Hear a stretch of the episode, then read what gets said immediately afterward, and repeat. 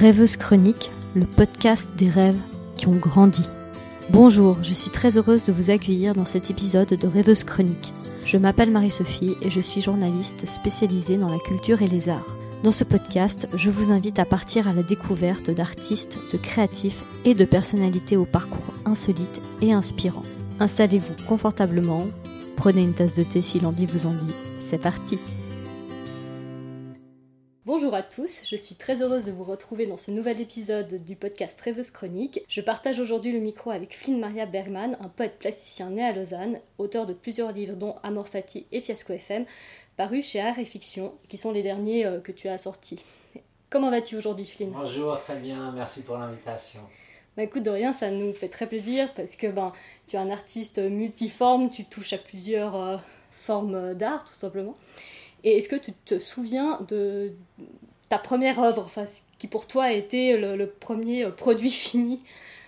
Bah, Je dirais, c'était pas une œuvre, mais disons, je pense que je me suis sérieusement intéressé à l'écriture euh, autour des 17 ans, au gymnase, en, lisant pour la première fois Charles Baudelaire, et puis a ouvert la porte à vraiment une passion pour la littérature et la poésie, mais c'est pas une œuvre personnelle, c'est un intérêt. Après, pense que les vraies premières œuvres, c'est euh, aux États-Unis, autour de 24-25 ans, euh, des grandes pièces euh, à l'extérieur, dans la nature, du land art, où voilà, je me suis considéré, il y avait une vraie intention artistique. Donc, mes premiers travaux datent un peu de cette époque. Parce que avant, tout te destinait plutôt à une, une carrière de professeur. Euh, j'avais effectivement fait des études de lettres à un moment en Suisse, euh, que j'ai interrompu en, euh, j'allais dire en cours d'emploi, mais en cours d'études. et puis effectivement, dans ma famille, il y a eu pas mal de, profs, donc le, rapport à l'éducation, à la transmission de savoir a toujours été assez important dans la famille. mais j'ai plutôt enseigné plus tard, justement dès mon retour des États-Unis. T'étais pas le genre d'enfant qui, quand on lui posait la question, Flynn, qu'est-ce que tu veux faire plus tard? Qu'est-ce que tu répondais? Vraiment les trucs de, de, de petits garçons, je pense vraiment. Euh, agent secret, pompier. Euh, euh cowboy. Ouais, cowboy, James Bond, euh, quoi, les trucs avec de l'action. Clairement ça. Et puis justement un peu plus tard, ben, vers 17 ans, quand il y a eu la musique, quoi la poésie et le, hardcore et beaucoup de sorties dans des clubs de, de musique, euh, soit justement star du rock and roll ou un peu poète nomade, euh, écrivain voyageur, donc plutôt des choses euh, qui avaient pas mal à faire avec la notion de voyage ou de déambulation, comme si en fait le travail avait aussi envie de prendre la route et puis que l'idée d'enracinement ou de sédentarité était quelque chose de, je vais pas dire de néfaste, mais en fait de pas très intéressant. Moi, je pense que je lisais beaucoup de Sandra, je lisais beaucoup d'auteurs qui parlaient de, de voyage, aussi des gens de la Big Generation et des choses comme ça. Donc euh, voilà un petit peu gamin, plutôt action man, et puis après, ben, action man, mais dans la, la poésie, sur la route. Finalement, c'est vraiment euh, tes lectures, enfin ta rencontre avec la culture qui est un peu orientée euh, ton, choix. Oui.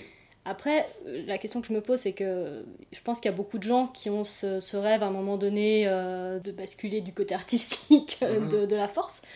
Euh, oui, on met du Star Wars au milieu. Mais est-ce que pour toi, ça, finalement, ça a été évident pour toi de l'accepter ou il t'a fallu quelques années, un déclic? Je trouve qu'il y, a beaucoup de questions dans ta question. Mhm. Moi, je pense que c'est difficile, quoi, les deux en même temps. Je pense de décider d'être artiste ou, euh, ou, être artiste, comme toutes les choses, en fait, euh, ça peut être hyper simple. On peut juste aller dans un, voilà, dans la confiance, dans, pour reprendre des mots un peu à la mode, quoi, dans le, dans le lâcher prise, sans se prendre la tête, sans se prendre au sérieux. Après, il y a quand même, il y a toute une histoire de l'art, il y a toute une histoire de la littérature, il y a quand même des, voilà, il y a des poids lourds, il y a des références, et puis ça, quand on commence un peu à s'intéresser, ça peut effectivement euh, un peu effrayer. Euh, Surtout en Suisse, c'est quand même une société qui ne nous fait pas beaucoup rêver en termes de métiers artistiques. En Suisse, je trouve qu'il y, a des, il y a des super euh, artistes, il y a des super comédiens, il y a des super dramaturges, il y a des super musiciens, il y a plein d'argent pour, pour soutenir la culture. Bon, là, malheureusement, ce sera un autre débat. On aimerait en voir un peu davantage de, soutien pour la culture. Euh, j'ai l'impression, moi, souvent qu'on a moins, euh, quand c'est plus le bordel dans la société, l'urgence, en fait, de non seulement de s'exprimer, mais en fait de transmettre, concret, d'aller vers, vers les autres. Et, c'est plus forte, plus vraie, plus spontanée, mais il se passe en fait d'autres choses. Donc je trouve qu'il y a beaucoup de culture. Après, je trouve les chemins qu'elles prennent sont souvent euh, assez institutionnalisés, euh, assez euh, un peu toujours les mêmes. ça, j'ai un regret par rapport à peut-être un manque de fraîcheur, de prise de risque, en particulier par rapport aux canaux, pas tellement par rapport à ce que racontent les artistes, euh, mais plutôt les gens qui font, qui transmettent la culture. C'est des fois difficile de, de prendre le risque de surprendre. Après, tu posais une question euh, dans ta réponse, ça m'a... Euh, tu disais le fait de devenir artiste ou être artiste, enfin, est-ce qu'on, devient artiste et c'est quelque chose d'inné? Est-ce que c'est une question qui t'a traversé à un moment donné? Bah, C'est un grand débat tout cas chez les, les psychologues les psychiatres, euh, est-ce que c'est acquis, est-ce que c'est inné? J'en sais rien. Euh, en tout cas, moi, je pense que je me suis construit aussi beaucoup euh, vis-à-vis de ça, parce que je venais d'une famille assez intello, parce que une forme de créativité, mais là on parlait pas encore, euh, j'étais tout gamin, tout jeune, c'était pas écrire des choses ou peindre, mais c'était plutôt euh, pour amener des bonnes notes, euh, les branches, le français, les maths, quoi, les trucs un peu qui feront qu'en fait tu auras un avenir sécurisant, confortable. En fait, ce que j'essaie de dire, c'est que la créativité était plutôt pas très bienvenue, était plutôt perçue comme inutile, et puis moi, j'ai eu besoin de un peu d'oxygène, quoi. je pensais, voilà, tout, tout bêtement, en fait, de dire, ouais, j'ai besoin, de, dans ce milieu familial assez sévère et strict et intello, de dire, ok, euh, c'est cool, mais j'ai aussi, j'ai besoin d'autres nourritures, de gens qui rigolent un peu plus, et puis qui, qui sortent un peu du rang, et puis qui se posent davantage de questions, et puis qui sont pas omnibulés ou disons pour qui le, confort matériel est important. Donc euh, euh, voilà, je pense que je me suis beaucoup construit en réaction à mon milieu familial où justement ce confort matériel, cette sécurité, cette routine me, me fascinait pas. Et puis j'ai pris un peu le chemin opposé, on va dire. Alors tu parlais de bouffée d'oxygène. Est-ce que c'est es parti aux États-Unis étudier? Est-ce que c'est là que tu as trouvé une partie de ton oxygène? Clairement bah, le, la toute première fois que je suis allé à Ouvermont, j'avais 19 ans, donc c'est quand même, c'est pas tout tout jeune, c'est pas 14 ans ou 16 ans, mais disons c'est Non, mais ça reste jeune dans la vie d'un homme. Voilà, ça reste relativement jeune. Euh, donc de se retrouver de l'autre côté de la Terre, euh, loin de sa famille, où tout est à construire, avec une langue qu'à l'époque je maîtrisais pas du tout, euh, dans un campus très très surprenant, j'ai envie de dire magique tout petit campus entouré d'immenses forêts du Vermont, un état qui est, pour ceux qui ne le connaissent pas, magnifique, très boisé, très vallonné, avec beaucoup de petits lacs.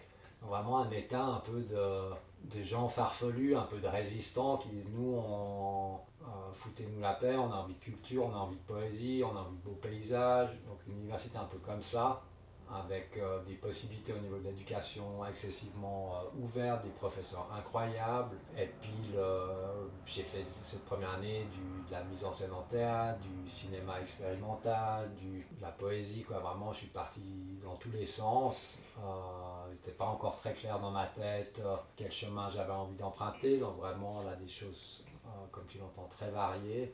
Qu'est-ce que cette expérience t'a apporté? Enfin, donc, tu es parti étudier euh, d'abord dans le Vermont, puis ensuite à Chicago euh, des études d'art. Oui. En fait, ce qui a été très libérateur, c'est tout à coup se dire, mais en fait, je suis capable, euh, comment dire, j'ai droit à la parole, j'ai droit de, j'ai droit d'avoir des convictions,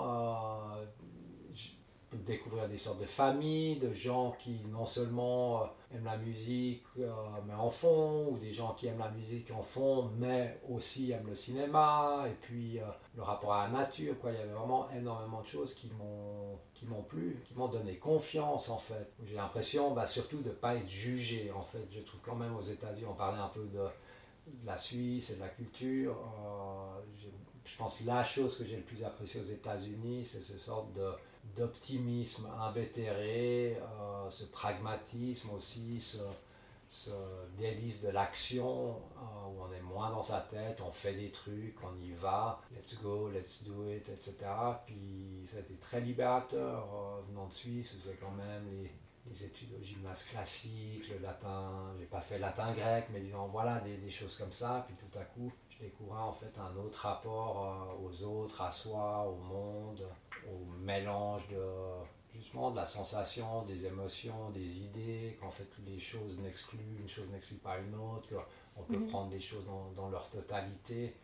J'ai un grand besoin de, de relier les choses, euh, de me relier aux autres, de tendre des passerelles aussi en différentes formes artistiques. Donc ces différentes expériences aux États-Unis m'ont permis de, de m'ouvrir, de, de, me prendre moins au sérieux, de dédramatiser la vie, d'être plus expérimental, de, ouais, des, qualités que je trouve euh, importantes.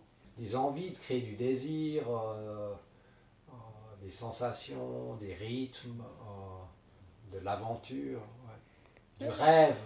Toujours le rêve. Ouais, enfin j'ai l'impression que tout d'un coup, tu parlais de la, de la créativité, que c'était mhm. important. Enfin, ça a tout d'un coup remis la créativité comme moteur, comme, comme sens en fait. Euh, ça a remis ou ça a simplement mis parce qu'il n'y en avait pas. Disons, j'étais un, je pense, un mélange petit garçon euh, assez solitaire, assez rêveur, euh, mais déjà avec un grand besoin de, de m'exprimer, peut-être aussi avec un, un, grand besoin d'aller vers les autres. Bon, quand on est tout petit, en fait, il y a un peu juste sa famille. J'ai vraiment des souvenirs très forts de tout le temps danser dans le salon pour mes parents, en fait on pourrait aussi lire ça puis dire il a envie d'être aimé ou de, de, séduire ou de plaire. Donc il y a aussi effectivement des notions de d'amour, d'envie de, donner de l'amour, de recevoir de l'amour, euh, et puis de bah, d'illuminer en fait ce salon avec des parents qui, à mes yeux, travaillaient trop, s'aimaient pas assez, euh, avec du, de la poésie, des choses inattendues, du, du rêve, du mouvement, et puis ça les intéressait pas beaucoup, disant j'ai voulu faire danse. À un moment, j'ai vraiment demandé à mes parents de prendre des cours de danse. Ils m'ont répondu à un truc, genre c'est pour les filles, ou non, honnêtement, un truc un peu comme ça. Euh. et puis voilà, après, il n'y a plus tellement eu. J'ai dessiné comme tous les enfants, mais j'étais pas, j'étais pas un malade mental du dessin tout le temps. J'étais plutôt allé dans la forêt, construire des cabanes, euh, beaucoup courir, sur mon vélo, beaucoup rêver dans ma tête, mais effectivement, j'étais pas tellement dans la. Déjà vers 7-8 euh, ans, j'étais juste un petit écolier assez brave, euh, sérieux, qui avait pas trop envie de déplaire à ses parents, qui un peu rentré dans le, dans le rang, qui a poursuivi ses études studieusement alors que ça m'emmerdait royalement. En fait, j'ai pas très heureux, je pense. J'étais très heureux mes premières années. Et puis après, plus tellement jusqu'aux États-Unis. C'est des choses dont tu as pu parler à tes parents après? Euh, bah, Mon père, il sait qu'il a aussi, jeune, été aux États-Unis, puis aussi un petit peu en tant qu'adulte. Il a aussi un amour assez euh, profond euh, et soutenu pour les États-Unis. Ma mère était très anti-américaine. Ma mère était très politisée, donc en tout cas en termes de, de politique euh, étrangère, ma mère. Elle n'était pas de ce côté-là. les États-Unis, euh, aussi qu'il manquait de d'histoire, de culture, un peu des pas forcément vrai. Non, je crois pas que j'ai pu vraiment leur dire à quel point ils m'ont brimé. Ouais, je sais pas si c'est ils m'ont brimé ou disons, mais euh, qu'il y a eu, je pense qui je suis maintenant après 52 ans a beaucoup à faire avec euh, cette blessure euh, originelle dans le contexte familial où effectivement euh, je suis construit aussi en, fightant quelque chose que, qui ne m'était pas donné ou, dont ils avaient peur. Ou, ça m'est arrivé peut-être de dire à des gens qui me posent la question pourquoi je me suis mis à écrire. J'ai vraiment beaucoup de souvenirs de mes parents, de nos parents avec ma soeur, qui nous disaient euh, du monde arriver à la maison, allez dans vos chambres, on ne veut pas vous entendre. J'avais lu ça d'un autre auteur qui disait justement qu'il était venu écrivain parce qu'en fait, euh, il n'avait pas droit à la parole dans la famille, que ses parents voulaient beaucoup de silence, donc une sorte d'autorité euh, à travers le silence de la part des parents, et puis que voilà, ça l'avait donné envie de, de prendre la parole. C'est très touchant de t'entendre, et puis moi je suis toujours fascinée par, euh, par la place que les parents prennent dans nos vies en fait. Mhm. Mm. L'interview dans tes rêves. Je te propose de faire un, petit pas de côté, vu qu'on a vu que tu étais un, un, rêveur même euh, dans ton plus jeune âge. On va passer à la petite section dans tes rêves. Et la première question que j'avais envie de te poser, c'est est-ce que parfois tu penses que le rêve ou la fiction, parce que tu écrit, donc euh, les deux pour moi ont un peu le même sens, c'est parfois un peu plus facile que la réalité? Bah, Je pense que tout dépend comment on perçoit le rêve. Est-ce qu'on a envie de... Est-ce qu'on a envie de faire fructifier le rêve? Est-ce qu'on a envie de suivre le rêve? Est-ce qu'on a juste envie de dire, bah, en fait, il est précieux parce qu'il est, il est intime, j'ai pas envie de le partager, c'est juste un, c'est éphémère, c'est passager, je m'en souviens pas. Il y a aussi ce luxe, moi il y a plein de rêves que euh, j'ai envie de dire malheureusement j'oublie, mais peut-être aussi heureusement parce qu'il me il m'effrayerait ou il me, il me blesserait. Après, je pense aussi beaucoup, on a parlé de la famille, mais je pense euh, on est une société qui, qui valorise davantage le, le, travail que le rêve. Je pense qu'il y a eu d'autres cultures. Plus anciennes, euh, dans lesquelles la dimension du rêve était vraiment sacrée, était aussi, faisait partie de la réalité, était des choses à, dont on pouvait apprendre des choses, dont on pouvait s'inspirer, dont on essayait peut-être de, de, mélanger avec la réalité. Donc, je peux que parler en tant qu'homme en, en 2021. Euh, oui, je pense que le rêve est plus facile que, le, que la réalité. C'était ça Oui, c'était ça. Après, c'était. Euh, mhm. Voilà, pour. Euh, en fait, c'est que euh, en préparant cette interview. j'ai regardé parce qu'on s'était rencontrés il y a mhm. quelques années et tu m'avais, on avait conclu l'interview. Tu m'avais dit, je commence à m'ancrer, accepter qu'on m'aime. Je veux mettre de l'amour au cœur de la vie, être plus dans le réel, même mhm. si je reste fou dans l'imagination. Donc moi, la question que j'ai envie de te poser aujourd'hui, c'est est-ce que tu as trouvé ton équilibre entre la folie, l'imagination, le réel? Je suis beaucoup plus apaisé que lorsqu'on s'était lorsqu'on s'était vu pour la première fois, encore beaucoup, beaucoup plus apaisé que des années avant. Donc il y a effectivement un, chemin assez merveilleux. Après, on pourrait aussi dire douloureux ou difficile, mais j'ai plutôt envie de le regarder euh, avec des yeux empreints de bienveillance ou presque d'émerveillement. Il y a tout au fond de moi, dans cet endroit qu'on pourrait dire le, cœur du rêve, ou le savoir d'où on vient, où on a envie d'aller, ce qu'on doit au monde, euh, à quel point on a envie d'aimer aussi le monde. Je pense que je me rapproche d'une euh, forme de sérénité, euh, même si on peut toujours être encore plus joyeux et serein. Et puis par rapport à bah, l'imagination, j'en ai toujours c'est, je pense, ma qualité première. En fait, ça, ça n'arrête jamais dans ma tête des envies de, d'essayer des nouveaux trucs, euh, dans plein de médiums différents. il me semble qu'il y avait une dernière, donc il y avait imagination, un peu trouver la, la folie aussi. Ouais, être plus dans le réel. Euh, oui. Je pense que j'ai toujours autant d'appétit pour le réel ou pour différentes dimensions du réel. Euh, je suis moins dans le jugement. J'ai, évoqué quelques euh, aspects ou même un peu des critiques vis-à-vis de euh, ma construction en tant qu'enfant dans dans ce milieu familial qui est le mien. Euh, malheureusement, je crois, tu disais, je trouve à juste titre que les, les parents laissent quand même une forte empreinte, qu'ils le veuillent ou non. je me suis beaucoup débattu toute ma vie pour justement essayer d'être moins dans le jugement. J'ai envie de te partager un petit fun fact. J'ai appris que deux des plus grands tubes du rock donc Satisfaction et Yesterday, Mhm. avaient été, enfin la mélodie avait été imaginée en rêve par, euh, par les deux compositeurs, Ok. donc, euh, Keith Richards et euh, Oui. Paul McCartney. Et je voulais savoir si toi, tu avais eu euh, des, euh, de l'inspiration dans tes rêves. Non. Non. Non, je crois pas. Ça marche pas comme Je- ça. J'essaye de.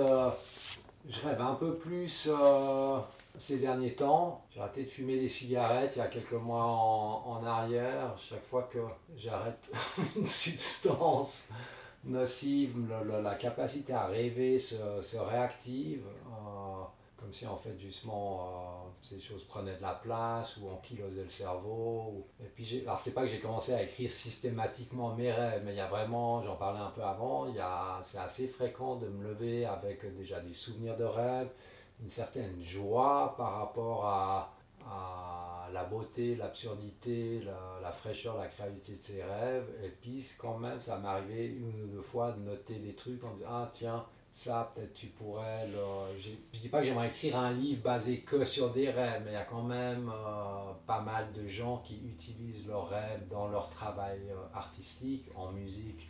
Moi j'aurais pu j'aurais pensé à des, cinéastes ou des écrivains des choses comme ça mais ils je trouverais génialissime de pouvoir davantage ramener le rêve dans la réalité. Ça c'est pour le travail. Peut-être j'aimerais aussi réussir à amener la réalité davantage vers le rêve. Ouais, il y a beaucoup de porosité entre ces deux. Oui, euh, moi je trouve. mhm. Ouais. Après, c'est une question d'être, je pense, vraiment, euh, ouais, vraiment dans cette sensibilité qui complètement euh, éloignée du jugement, où on est juste en train de d'absorber et puis je crois aussi en fait ce qu'on envoie à l'univers je sais pas comment dire euh, je parlais avant de ces sociétés plus anciennes ou que certaines personnes appellent primitives je sais pas parler des chamans des choses comme ça mais je pense vraiment qu'il y a possibilité de rendre en fait ces deux mondes euh, vraiment beaucoup plus poreux. Et puis qu'on s'est habitué l'Europe c'est en tout cas le, le siècle quoi. C'est toute une histoire du enlightenment ou du, siècle des Lumières, des choses comme ça, où effectivement le- les capacités, la logique, la rationalité, le- la mémoire, quoi, plein de choses qui ont à faire avec en fait euh, comprendre, déchiffrer, interpréter le réel d'une façon assez intellectuelle. À mes yeux, il y aura mille manières de d'embrasser la réalité justement de façon plus sensuelle, plus rêveuse, euh, hors de la grille de ce qu'un peu quand même consti- constitue un peu le, notre manière d'apprendre le monde, en tout cas en, en Europe dans beaucoup de sociétés euh, contemporaines. Oui, on a un petit peu perdu cette, euh, cette immédiateté. euh, Ouais. un petit peu. On va revenir un petit peu sur Oui. ton actualité. Ok. Tu... Enfin, si tu es d'accord, oui. bien sûr. Euh, tu, euh, donc là, tu viens de faire une, une résidence au Kaki, donc au Centre d'art contemporain de Yverdon, Mhm. dans le cadre de l'exposition Rock Me Baby, qui se tient toujours à Yverdon. Mhm. Et euh, je voulais que tu me parles un petit peu de cette expérience, comment tu l'as vécue, et euh, m'expliquer un petit peu ton rapport à, ce magnifique objet qu'est la machine à écrire. J'ai passé vraiment une semaine assez incroyable, très intense. Donc effectivement, c'est une exposition euh, en fait euh, sur la machine, en particulier la machine euh, à écrire Hermès. Baby, qui, est- qui a été construite un peu entre Sainte-Croix, Yverdon, disons dans la région yverdonoise, qui a été un, un hit vraiment euh, pendant des décennies. Et puis un mur en fait s'est libéré dans le centre d'art contemporain euh, d'Yverdon et le, directeur euh, Rolando Bassetti en fait euh, posé la question si ça m'intéressait de relever le défi de proposer en fait un- une ou plusieurs nouvelles œuvres sur ce mur vierge. Ayant quelques machines à écrire à la maison, appréciant énormément cet objet pour différentes raisons esthétiques et pratiques, euh, ben, clairement on y va. Et puis, euh, ouais, ça a été beau, déroutant, difficile, quoi, tous les trucs que j'aime bien en même temps. En fait, je trouve les, les choses sont merveilleuses quand c'est un peu le bordel et puis il faut dealer euh, à plein de niveaux de réalité euh, un peu simultanément. Ah, je vais pas dire que les machines à écrire c'est toute l'histoire de ma vie, mais disons c'est vraiment quelque chose que j'aime beaucoup et puis bah, quand on aime beaucoup, on a envie de dire beaucoup de choses. Donc, il faut faire des choix. et puis voilà, la difficulté, c'était plutôt de faire des. choisir, quoi, euh, entre tous les trucs qui me, qui me suçaient le cerveau, quoi. Ouais, c'est vrai que c'est un objet qui est très symbolique et qui peut. Enfin, c'est l'écriture, c'est aussi le geste, la musique, euh, c'est presque un instrument en soi. Enfin, Complètement. Ouais. Bah justement, enfin, on parlait de musique, tu disais au début que tu te voyais danseur à un moment donné. Euh, tu as aussi fait de la scène. Enfin, moi, je me rappelle, tu faisais des performances euh, avec Fiasco FM où tu euh, bah, accompagné du groupe John Deere et puis tu déclamais ta, poésie. Qu'est-ce que tu aimes dans la scène? Qu'est-ce que ça t'apporte? Est-ce que tu veux un jour en refaire? Est-ce que c'est quelque chose que tu aimerais refaire? Ah, Clairement, je pense de en faire de, plus en plus. Euh, bah, j'aime en fait tout, tout ce que je suis pas ou tout ce que, ou tout ce que j'aimerais être ou en fait ou cette sorte de vérité. Je pense que la vérité en fait, euh, et puis là je parle pas d'écriture ou de, peinture, disons la, j'ai presque envie de dire la, vérité de l'existence, euh, indépendamment de forme plastique ou littéraire ou d'expression de soi ou des choses comme ça. Je pense la, la vie, la mort, en fait, c'est des trucs qui, voilà, ça passe, on n'est pas dans le contrôle, on est, je suis pas plus intéressant, plus intelligent ou plus digne d'intérêt qu'une fleur, qu'un caillou, qu'une biche qui traverse une forêt ou des choses comme ça. Donc j'aime bien la scène parce qu'en fait c'est complètement... Alors c'est pas vrai que c'est complètement spontané, mais une fois qu'on est dessus, il faut y aller, quoi. C'est pas comme en écriture, on peut corriger, euh, relire, quoi. Il faut faire le, show. Et puis, cette, euh, donc l'aspect, ouais, éphémère, hors contrôle, euh, spontané, généreux, dangereux, réciproque avec tout ce qui se passe dans le public.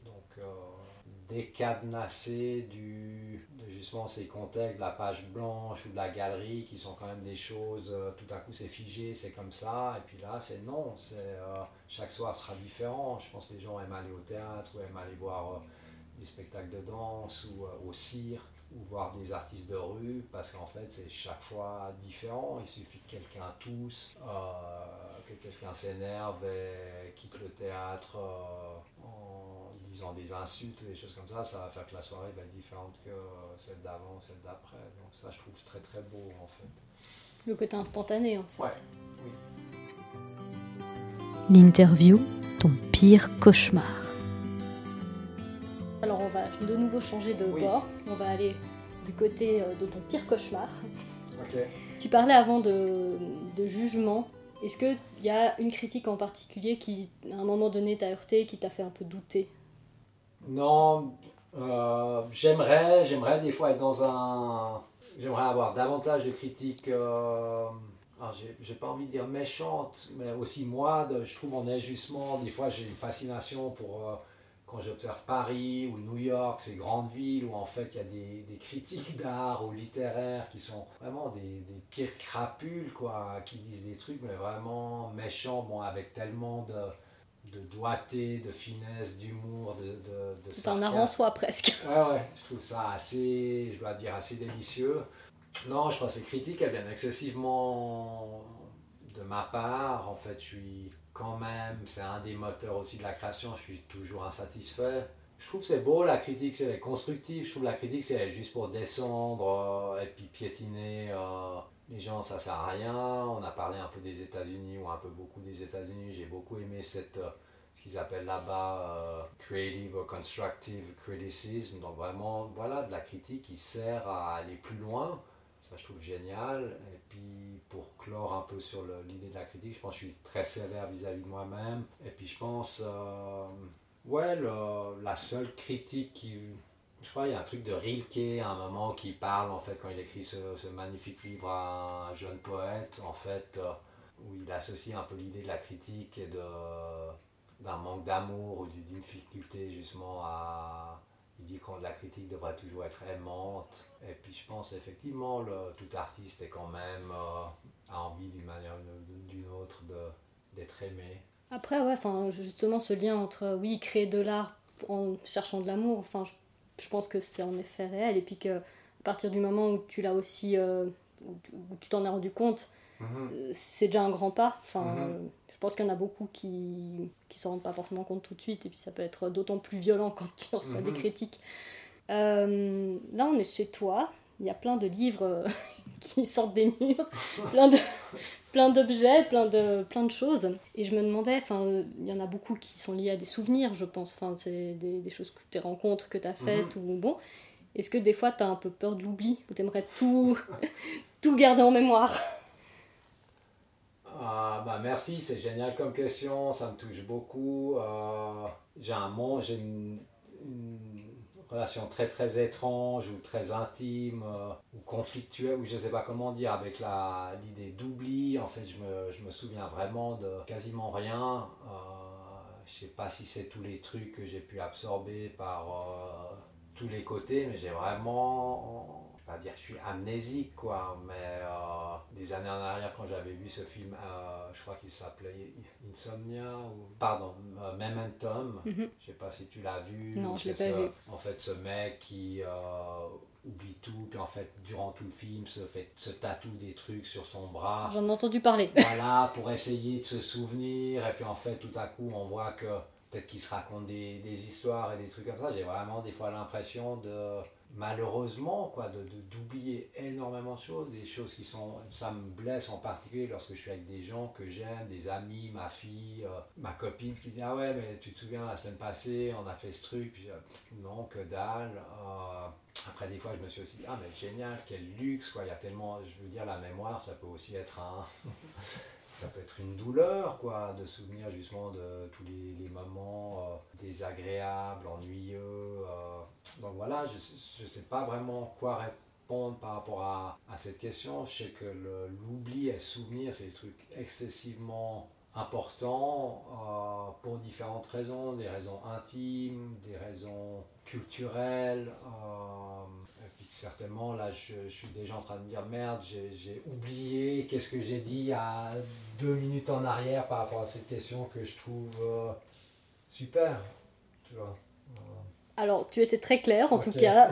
il n'y a, pas de problème, tu ne t'es pas perdu dans, dans tes souvenirs. Et puis, euh, enfin, voilà, c'est des questions vertigineuses parce que c'est c'est l'histoire d'une vie. Par rapport à, à ton écriture et puis euh, à tes projets, c'est toujours très référencé, que ce soit en musique ou en, en cinéma aussi. Enfin, Oui. on a peu parlé de cinéma, mais c'est aussi quelque chose qui, qui t'a beaucoup marqué.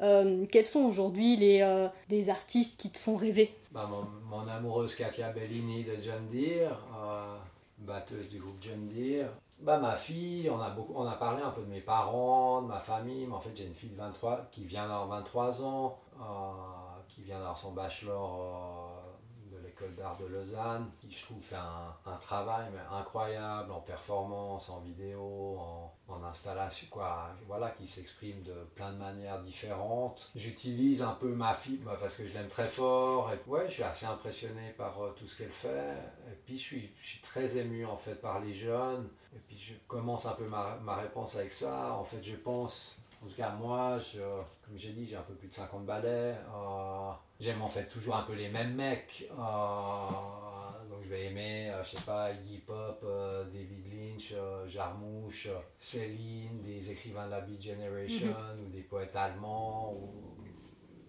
Voilà, il y a en- effectivement énormément euh, de gens que j'aime. Oui, c'est ta grille un peu de lecture euh, Ouais, qui sont là, tu parlais de mes Mhm. livres, on en parlait avant qu'on qu'on enclenche le micro, tous mes livres ils sont soulignés, ils sont, ils sont euh, écornés, j'écris quasiment des discussions avec les auteurs, je suis là, oui, merci de me dire ça, je mets un petit cœur avec des petites, des petites euh, ailes comme des tatous j'ai envie de me faire, je marque dans la main, ah ouais, ça, ça pourrait être un coup de tête, j'ai envie des fois littéralement de m'imprimer des bouts de poèmes sur la peau, donc c'est vraiment, ils sont avec moi, en moi, euh, je leur dois énormément, ils me protègent, ils me, stimulent, ils m'encouragent, euh, c'est un peu très grande, vraiment une famille, peut-être justement la famille que j'ai pas eue, trouve c'est un peu con des fois, juste papa, maman, je trouve beau, hein, voilà, de, plus l'idée de la tribu que j'aime bien, je parlais avant tout au début aussi de nomadisme, voilà, peut-être en fait mes modèles, c'est un autre truc, quoi. C'est une grande tribu qui est tout le temps en déplacement et puis qui est tout le temps en train de créer.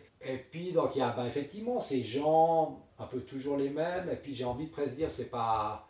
j'ai pas faire passer mon tour, disant j'ai encore plein de choses à raconter, mais j'ai peut-être un peu moins, j'ouvre peut-être un peu moins mes antennes. Je regarde justement ma, ma fille de 23 ans qui, bah, tous les jours, elle découvre des nouveaux musiciens, des, des, nouveaux artistes, elle est plus sur son téléphone, elle maîtrise mieux l'informatique, les, les réseaux sociaux. Donc moi, je suis davantage depuis un certain temps à plutôt relire des poètes que j'ai aimés à 18 ans, même si j'ai débuté des nouvelles séries de travail ou des choses comme ça. Mais, euh, mais tu as aussi envie d'aller regarder du côté des jeunes et parce qu'ils peuvent t'inspirer aussi?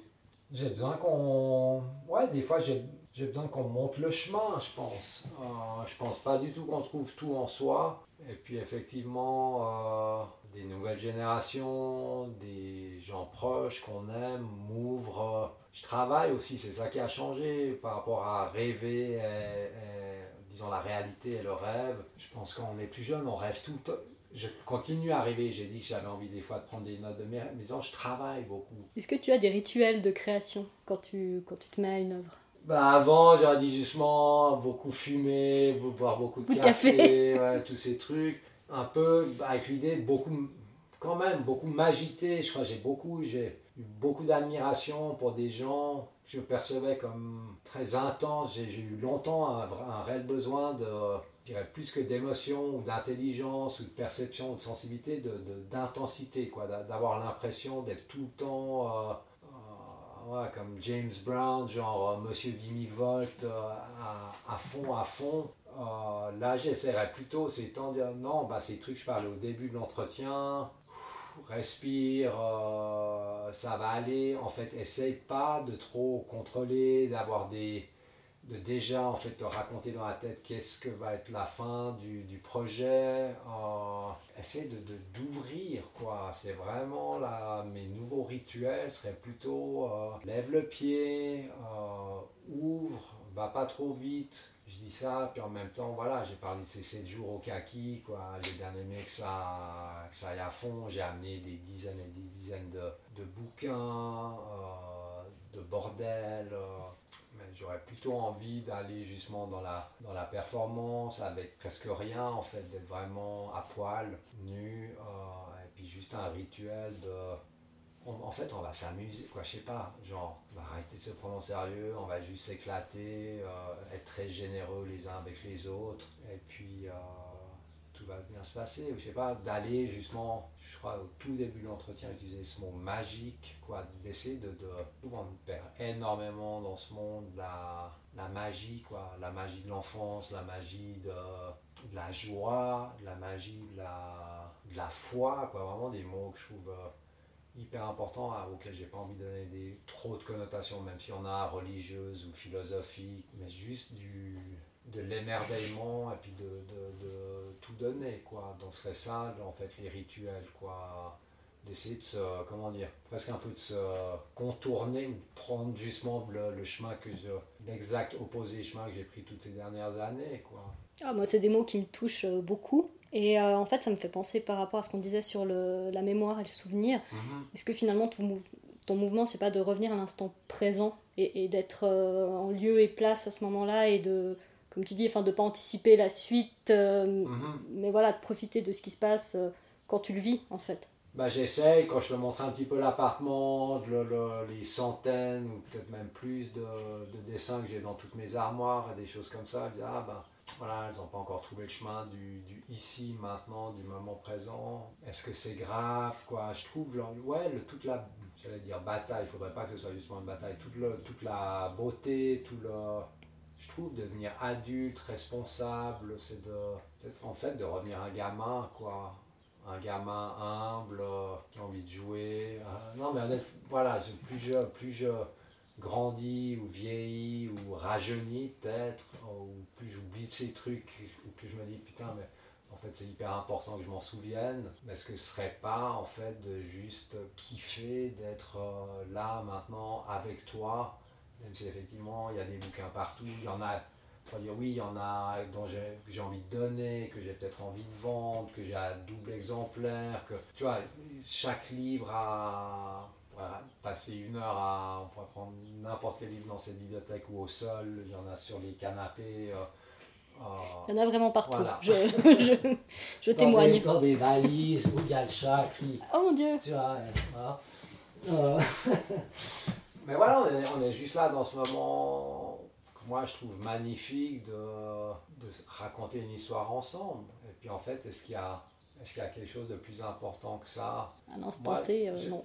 Moi, j'ai envie, non, mais j'ai envie de dire, euh, pas, euh, je suis pas spécialiste, j'ai fait justement des études d'anthropologie et de sociologie que j'ai pas menées à terme, mais je pense qu'effectivement, un des plus beaux trucs, tous les écrivains disent en fait, c'est quoi la littérature? C'est juste raconter des histoires, enrichir le mythe, voilà, c'est quelques mythes universels. qui se construit sur, d'une part, ben, le souvenir qui, qui progresse ou qui revient justement à ses origines, la connaissance, quoi, tous ce- ces rythmes variés, multiples, mais surtout qu'on va faire avec le partage et la parole. Donc moi, je suis, ouais, le moment présent, c'est idéalement le partager avec quelqu'un, euh, avec un peu de parole et aussi un peu de silence, parce que le silence, ça fait, pas, ça fait du bien aussi, ou un peu de musique, ou essayer de trouver la musique euh, entre parole euh, et silence, et écoute, et toutes ces choses. Tout cas, merci de, me stimuler à dire ces choses très intimes, quoi. J'ai l'impression pour toi aussi, ils font beaucoup de sens, rendre les, rêves aussi beaux et, réels que possible.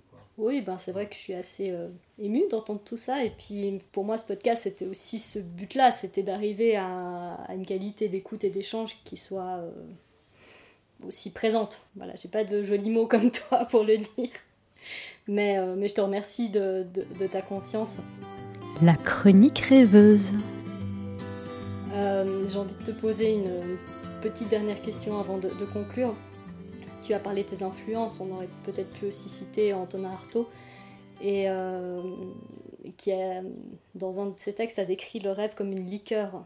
Et j'avais envie de te demander, pour toi, quelle est la forme ou, ou- ou je perds mes mots, ou la matière des rêves Artaud a comparé les rêves Oui. à, à une liqueur. Il a dit Mes rêves sont avant tout une liqueur, une sorte d'eau de nausée où je plonge et qui roule de sanglants mica. Sacré Antonin, quoi. Euh, donc les rêves seraient faits de quelle substance pour moi? Oui, bon, qu'est-ce que ça Ah. t'évoque? Ben, J'aime bien, en tout cas, là, que Carto parle de, aussi de quelque chose de liquide. Je trouve assez beau. Je dis pas que tous mes rêves ont de. En fait, je, je crois le rêve qui revient le plus souvent, ou c'est plutôt un cauchemar, c'est qu'on me, on me court après. quoi. C'est vraiment. C'est étrange d'ailleurs que tu n'as pas demandé, euh, poser cette question. Ah, c'était trop intime, le, ton pire cauchemar. Ouais, ou- ouais, mais c'est Mais drôle, oui, c'est vrai. Il y a pas mal de gens, c'est ah, moi, c'est, je me noie, quoi, je sais Oui, pas. c'est Bon, vrai. Il y a aussi peut-être des gens qui ont des rêves plus agréables que. Mais moi, depuis gamin, c'est euh, on me veut du mal. euh, pas une, mais souvent plusieurs personnes me courent après. Et puis, en fait, le- toute l'idée de, du fugitif, quoi. Et puis, euh, pas mal de trucs en l'air, des chutes ou justement des choses dans l'eau. Donc, effectivement, le-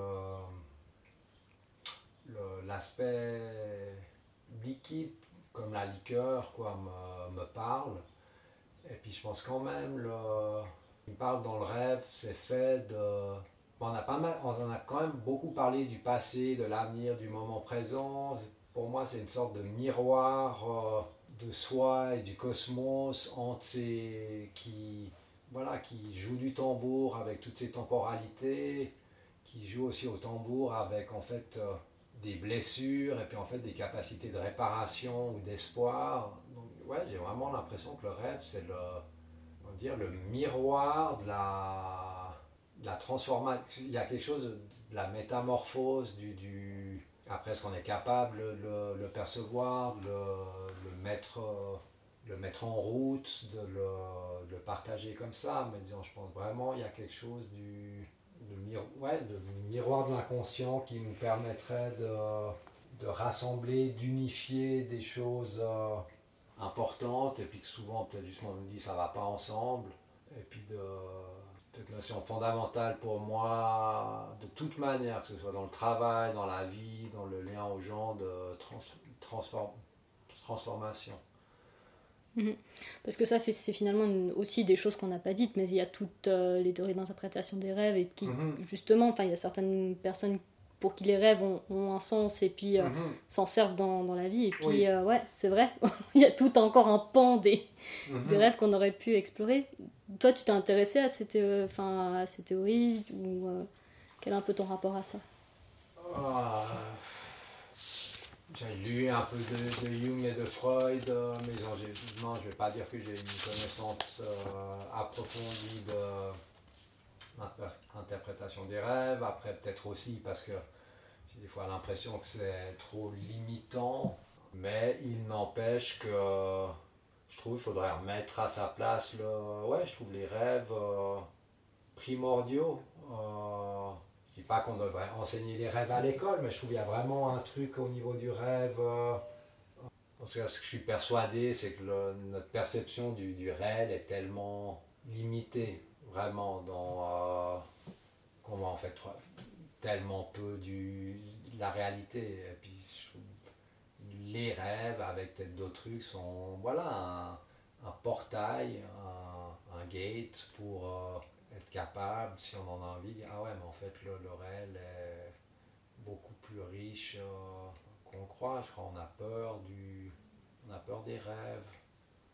C'est pas pour rien que toutes ces expressions, genre oui, euh, mais que dream true, quoi. Comme si en fait on, avait envie effectivement de transformer ces rêves en réalité, mais on n'ose pas, ou on, allons tous ensemble conquérir ou créer ces rêves, j'ai envie de dire. Bah, moi, je trouve que c'est une jolie conclusion. Moi, c'était ce que j'entendais, c'était sortez de vos grilles de lecture, euh, allez voir un petit peu au-delà, et, mhm. puis, euh, et puis donnez vie euh, à vos rêves.